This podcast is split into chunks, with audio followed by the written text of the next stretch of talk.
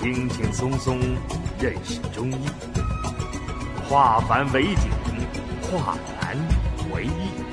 欢迎收听《中医里的智慧》。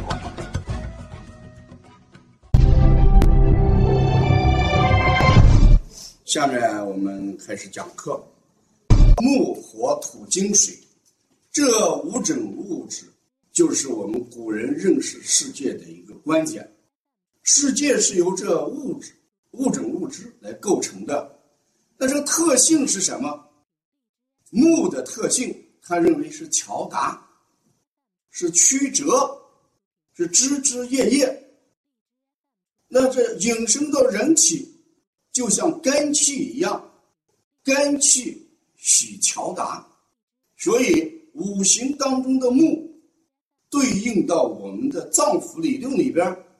就对应的是肝，那木又在春天向上生长，肝气呢就在春天的时候生发，所以有五行，中医上就有五个季节，春天就是木的季节，就是肝主令的季节，这就是肝木春的意思。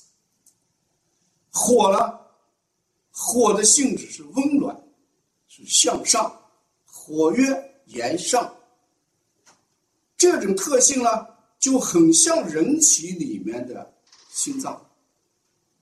人体里面的心脏，它就是一盆火，它就是温煦的。有了心火，肾阳就足；有了心火，脾阳就足；有了心火，人的血液循环。就会正常，所以对应到我们季节里边就是夏季，所以就是火星夏就这个意思。火指的是物质，星指的是脏器，夏指的是夏天。我们再看土，土这种物质的特性是什么？孕育、生长。承受，那相对于人来讲的话，就是脾脏。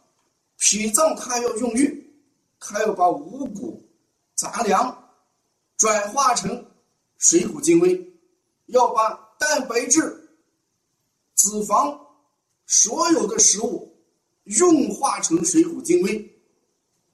土地有生长万物运化的功能，脾土呢也有。生长水谷精微、运化的功能，而这个季节对应的就是什么？长夏。所以我们就会出现土、脾、长夏这么一个概念。在中医认为，这个夏季就是每年的七月二十三大暑，到每年的九月二十三秋分。这六十天时间就是长夏，在这六十天时间里边，这个脾就之令。脾是一个什么脏器？它是喜阳误湿的一个脏器，所以脾土病就是这六十天得的。所以我们建议在这六十天里边，我们一定要祛湿。所以我们很会吃，也很会喝，因为呢。这个药食同源，我们吃一些红豆薏米水呀，啊，吃一些利湿的西瓜呀，这些都把体内的湿气拉出去，就减轻了脾的湿的负担，脾阳就振作，啊，这就是说讲的土脾长夏。然后我们再看精，精是什么物质呢？从它的属性上来看，精可以融化。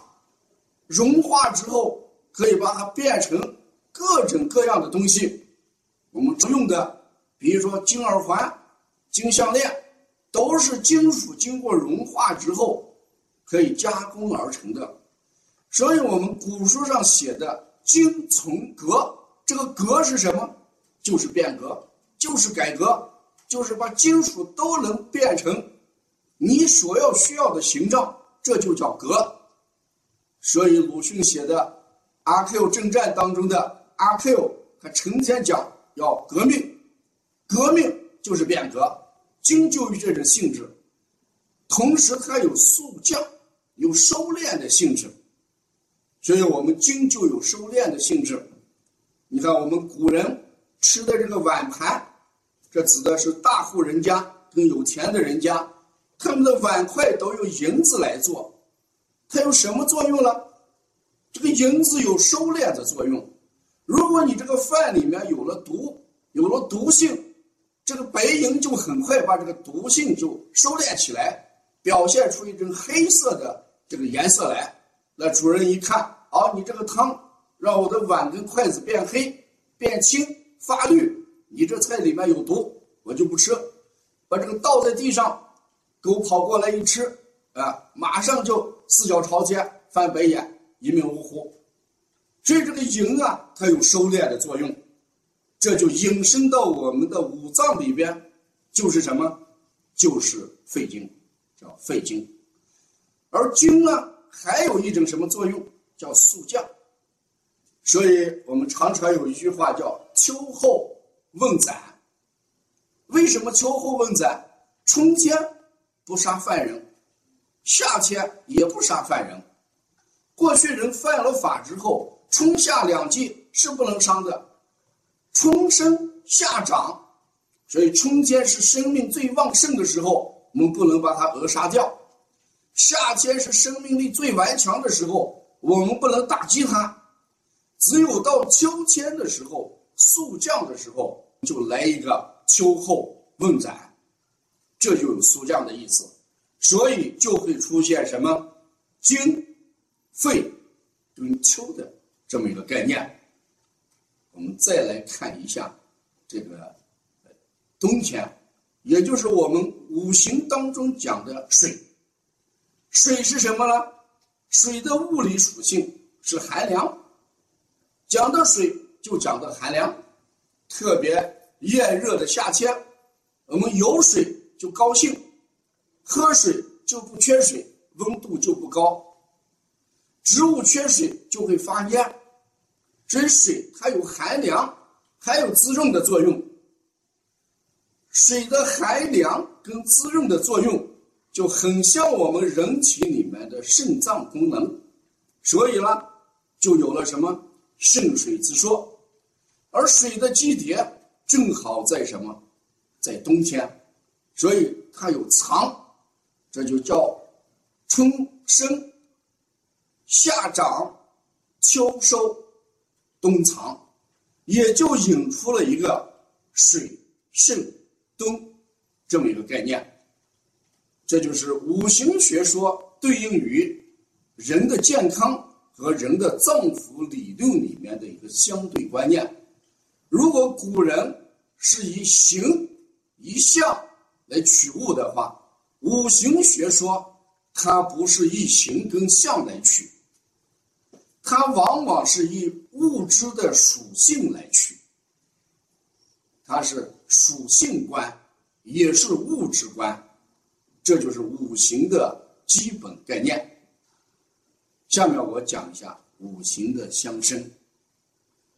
刚才已经说过，如果阴阳学说是个相对而统一而牵制的一个认识观，五行则变成一个系统论。所谓系统论，就是一个大系统，环环相扣。少了一个扣就不叫系统。系统论它管的就是一个家族，管的就是一个集合，少了一个元素就不叫系统。那我们先看一下这个系统里面的相生。木生火，在自然界，木材燃烧之后就会呃出现火苗、火焰。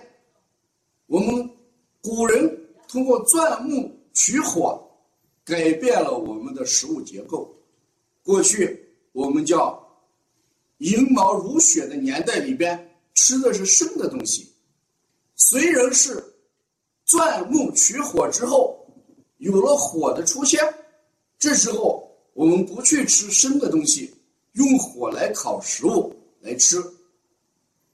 这是人类食物的一大改革，也是物质深刻的一个改革。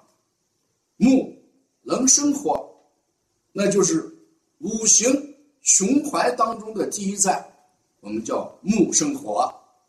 而放在人体里面，木又怎么生火呢？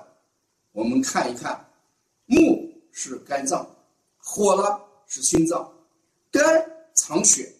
如果肝脏里面有充足的血液，能够濡养我们的心脏，那心脏有了肝血的濡养，它就达到温暖，它就达到了火的温度，它的功能就正常。